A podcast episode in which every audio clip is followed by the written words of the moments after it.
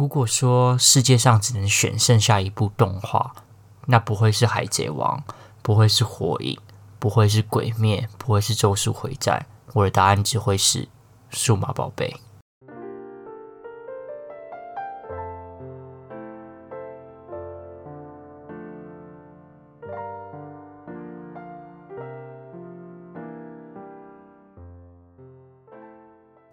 嗨，欢迎来到最新一集的 Fast Talk 轻松聊。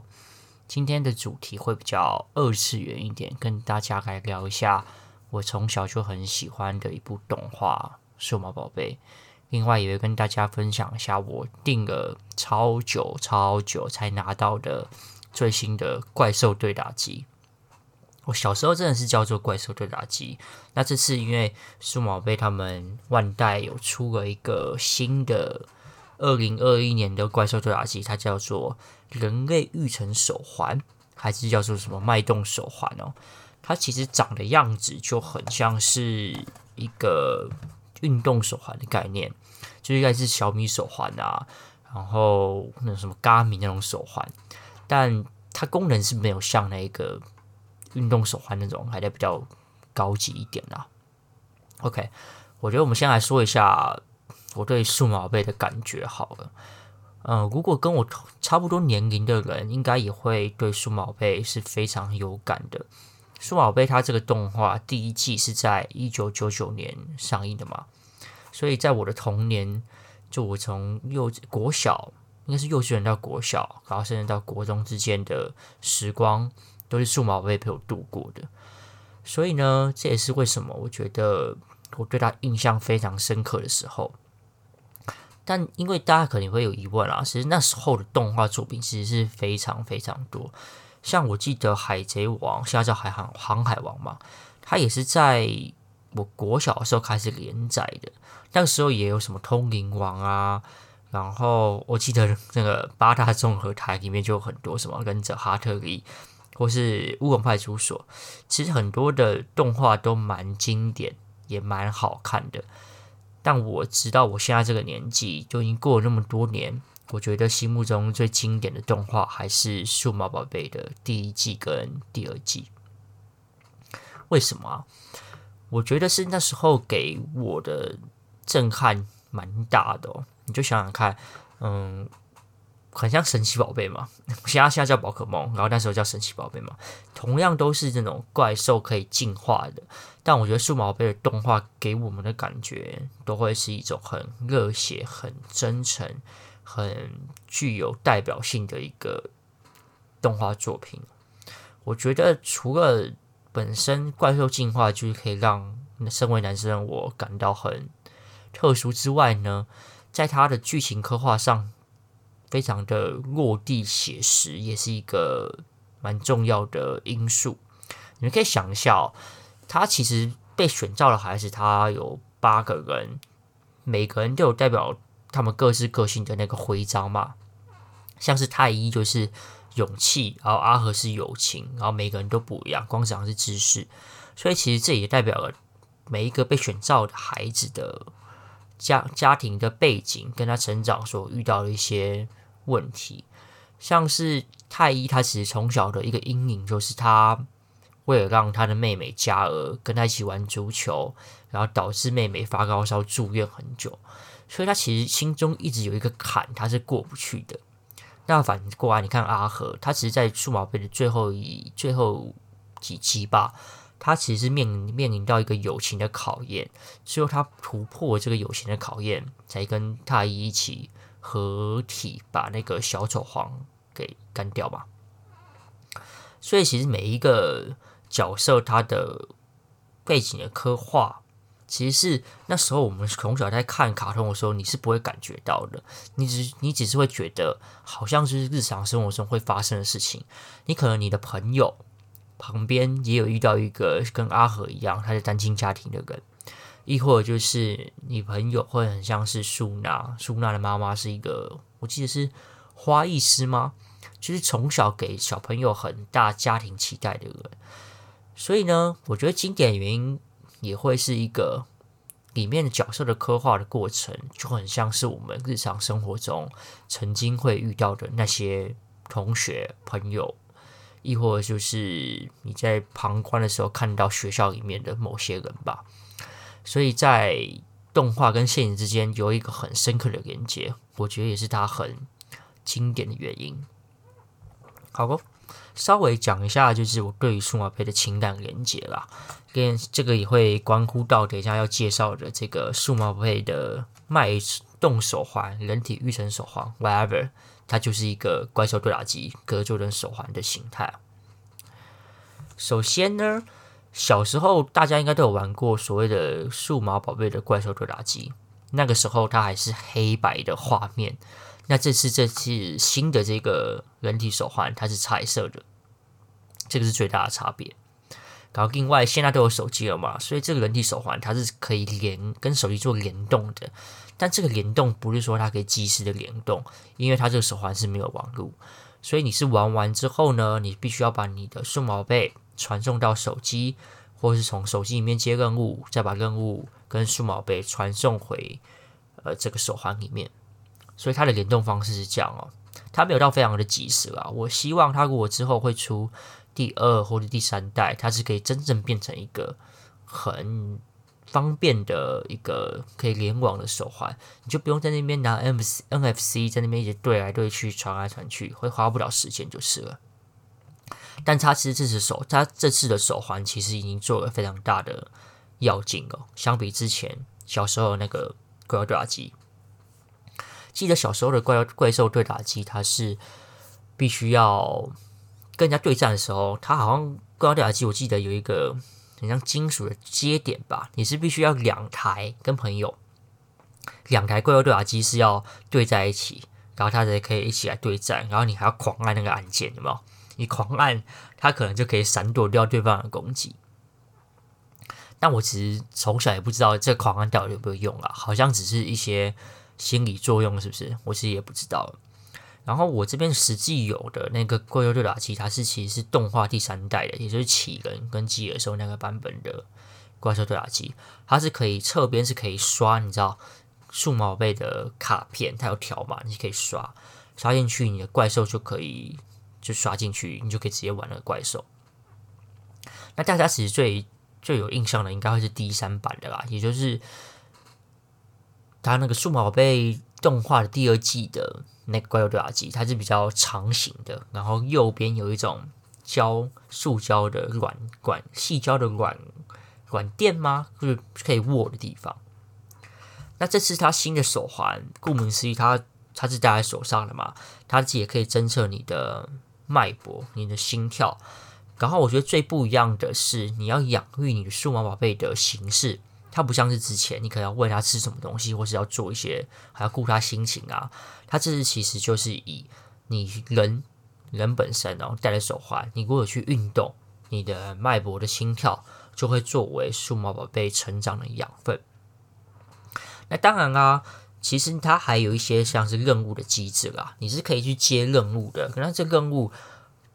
还蛮简单的，它可能会叫你是跳跳个二十秒。或是你冲刺二十秒，然后也会有什么仰卧起坐啊？那如果你有做完的话，那你的数码杯就会拿到奖杯，然后也会有一些分数，也是可以作为你数码杯成长的一个依据啦。所以它其实就也有点有点结合现代人要运动的这个概念，然后跟游玩的体验做一个更好的衔接吧。但因为它其实这个也没有到很精准的，可以知道你到底有没有做那些运动哦，所以其实你就可以接完任务，你就手在那边一直甩来甩去，它其实也是可以记录到你有在动的这个状态嘛。所以这是有一点小作弊的方式啦。然后另外一个很不同的点是，他们这次是万代公司啊，它出的形式是有包含手环本体之外，它会再附一些所谓的 DIM。的卡叫定卡，那每一个定卡都代表着一个数码宝贝的资料，也就是说，你看我现在，我其实我有买亚古兽跟加布兽，就是第一代的那个太一跟阿和的数数码宝贝嘛。它亚古兽跟加布兽的就是各一张那个定卡，那你就是其实要把定卡，如果你想要玩亚古兽，就把亚古兽的定卡插到这个手环里面，那亚古兽的幼年期。就会进到手环里面，就是可以开始来养它。那养的过程呢？呃，其实数码贝有非常多的进化路线。小时候玩的时候会很怕它进化错误，就很像是动画里面亚古兽，因为他也很心急，然后他在那个足球场，他直接从暴龙兽变成那个丧尸暴龙兽，就是走歪的一个概念嘛。他其实这次的游戏也有这种这种设定哦，因为我们刚才前面说，它是要用你身体有个活动的一个活力值作为数数码宝贝的健康度，跟你还有一些奖杯，代表你有没有做运动嘛。所以如果你很懒啊，你就买到手环就那边戴着，然后你也不做任何动作的话呢，它其实其实就会进化到那种最烂的路线。就可能你会变成什么大便兽啊，像我现在手上这个脉冲兽，如果你什么都不做，它就会从成长期的脉冲兽变化成一个树懒兽，就就看起来就很丑啊，就很不 OK。而且我们最终目标是要把它变成究极体嘛，所以你只要一开始最前面的那个路线走错了，你的究极体也会变成那些那些很可怕、很丑的怪兽。那大家其实也不用担心啊，如果你也有玩的话，网络上其实有有讲很多每个数码宝贝它进化的流程跟那个路线图，跟你想要进化到你想要的，比如说我想要进化到很帅的那个数码宝贝，它需要哪些条件？那这些条件其实就是奖杯数，或是你的活力值要多高，跟你每天要对战多久，跟你数码被醒的时候，你有没有戴着手环的那段时间。有些会两个小时，有些两个小时，最长的你要到完全体或是究极体要二二十四个小时。所以我有看一些人的分享哦，就是说如果你要从六年级，然后把它养成究极体，而且你也是很勤的来做的话，那至少也要需要大概一个礼拜的活动时间。因为其实它数码宝贝在你睡觉的时候，它其实晚上它会睡觉啊，我记得是好像十点到早上九点，所以它是不会活动的。那这个也就会为什么它会需要一个礼拜时间的原因嘛。好，讲了那么多，其实我我现在手上有非常多的定卡，但我其实只想先玩一只来试试看水温哦。我最主要其实还是因为我有那个数码宝贝的情怀嘛，一个怀旧的感觉，我其实想要收集啦，所以就我后来买的那些定卡，我应该也不会拆，就也不会把它存在手环里面或是 App 里面。因为其实它定卡用了的话，它其实就不能给其他手环用哦。它就是一张定卡对一个手环，它是对应好的。所以我就先放着吧，我也不拆了，就呃就把它好好供奉着。等到可能二十年后，它就变成稀有也不一定哦。最主要我还是想要收藏啊，因为看到雅古兽啊、加布兽这些童年的回忆，其实还蛮兴奋的。而且再刚刚跟大家说一个题外话。我现在只要听到那个第一季的主题曲《Butterfly》，其实就还是会起鸡皮疙瘩，你知道吗？所以那个影响程度真的是每次听每次起鸡皮疙瘩，我觉得那个真的非常的深刻的记忆啊。好，最后跟大家讲一下哦，如果你们听完这个 Podcast，你觉得会想要买，因为你也有对它有一些很好的印象，或是你觉得哦很有趣，想要来试试看的话。可以来跟大家分享一下，我推荐你买不买？第一个就是，如果你跟我一样是一个喜欢数码宝贝的人，我觉得你就直接买了吧。它其实其实也不贵，就是一个最基本的手环主机嘛，你不要买特别版的，大概两千块左右。它其里边就会有这剩一只脉冲兽的定卡了，所以你只要花两千块，你就有一个手环跟可以直接开始玩的一只数码数码宝贝。但如果你是跟我一样更有爱的话，它其实每个月都会再推出一些其他怪兽的定卡，你也可以用收集的方式把它全部买来，或是你也是想要把每一只都养到旧集体，我觉得也是可以的。那另外呢，跟大家分享一下，我现在是昨天才刚拿到嘛，我就先试玩了两天，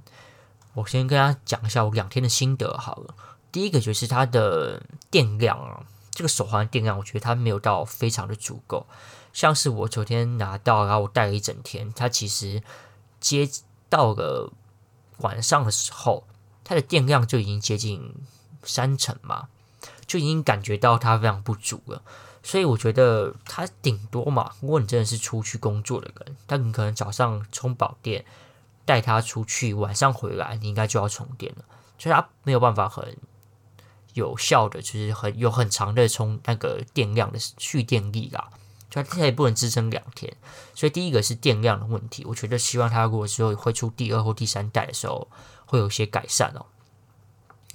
然后第二点是，我觉得它定卡系统是非常好的。除了你可以收集之外，其实它会会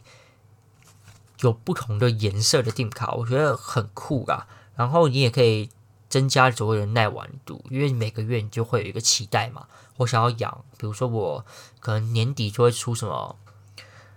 呃，V 仔兽，哎，V 仔兽已经有出了，或是出什么企鹅的基尔兽啊，那种我一定是买爆啊。所以它每个月出定卡，就是这些设定，我觉得是增加耐玩度的很好的一点。所以如果你有买的话，你不用担心它耐不耐玩的问题，因为它会有很多新的卡片、新的数码宝贝是可以让你去养的，而且未来呃还可以用 App 做这一些什么线上的多人的对战。那其他是还没有开放啊，而且现在的 App 也只有日文版的。那另外呢，讲一下我觉得它的缺点好了。刚刚有稍微提到电量，电量我觉得它是它的硬伤，这没有办法，也期望它之后可以改善。但我觉得另外一个缺点就是它的手环啊，它其实是没有震动功能的。所以其实如果你遇到一些野怪，因为我有解些任务嘛，你遇到野怪的话，如果你没有开声音，它其实就也不会。有震动，让你感觉到你有遇到一些状况，你是需要去看一下的。然后它的电量也是不能调大小声，它只能选择你要么开，要么不关。但这这个就很尴尬。如果你是带着它，你假如你要去上班，你搭捷运，在捷运上你就不想要错过，你可能遇到一些野怪或者什么，然后你就没开声音，然后结果就很尴尬吧？你这为了不打扰别人，但你没有注意到你的。数码宝贝在跟你讲一些话了，所以我觉得这是可以改良的啦。至少你的电量是可以做大小声的控制，或是很简单的，你就加一个震动，遇到的状况它的震动就好了。另外一个就是万代官方有说它不是能够防水的，我觉得这个就跟他所谓的带着它去运动有相当程度的算冲突吗？因为其实你知道运动就会流汗，那你又不能防水，就会变得相对尴尬一点。然后我觉得以上就是这两个缺点是我目前感受到的啦。然后我最后我其实忘了讲一个事情哦，他这次的脉冲手环、育成手环、叉叉手环、数码杯手环，怎么讲都好，他这次有一个很大的亮点，就是他如果你要遇野怪的话，你是拿手环去刷那种。嗯，有 M NFC 的条码的地方，例如你手机只要开 NFC NFC，然后直接去逼你的手环，你就可以直接遇到野怪。或是你看你去便利商店，它可以刷悠卡那个机台嘛，你拿手环去逼，你也是可以直接遇到野怪的。但是日本他们的介绍影片是说，你是可以刷电车的啦，或是自动贩卖机可以那种线上支付的，也都可以刷。所以我觉得它是这个是一个很特别的一个机制，也就是它鼓励你像是 Pokemon Go 一样走出户外去玩你的手环的游戏。实际的做法也就是你去跟不同的人接触，不同的商店接触，就可以遇到不同的野怪。那这个是它机制面的问题哦。所以呢，最后再总结一下，我应该会持续的玩下去，然后也会。把每一个电卡都好好的把它买下来，因为我觉得它实在是太有收藏的价值了。因为真的真的是非常酷。不过也有看到一些完全不知道的数码宝贝啦，那就当做新的来认识一下。然后耐不耐玩，我觉得相对是耐玩的。但我会不会每一只都把它练到旧习题？我觉得先看看，因为可能我也没有很有很多时间可以来做这件事情。但可能就先练一只吧，最后再。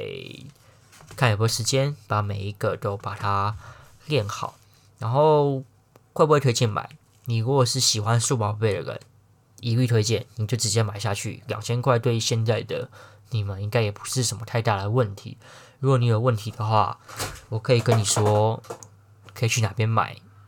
虾皮都有一些比较便宜的啦。所以呢，鼓励大家买，我就可以跟你们一起来对战。总之就先这样啊！希望喜欢数码宝贝的你们能够喜欢这集的介绍。我们下一拜再见，拜拜。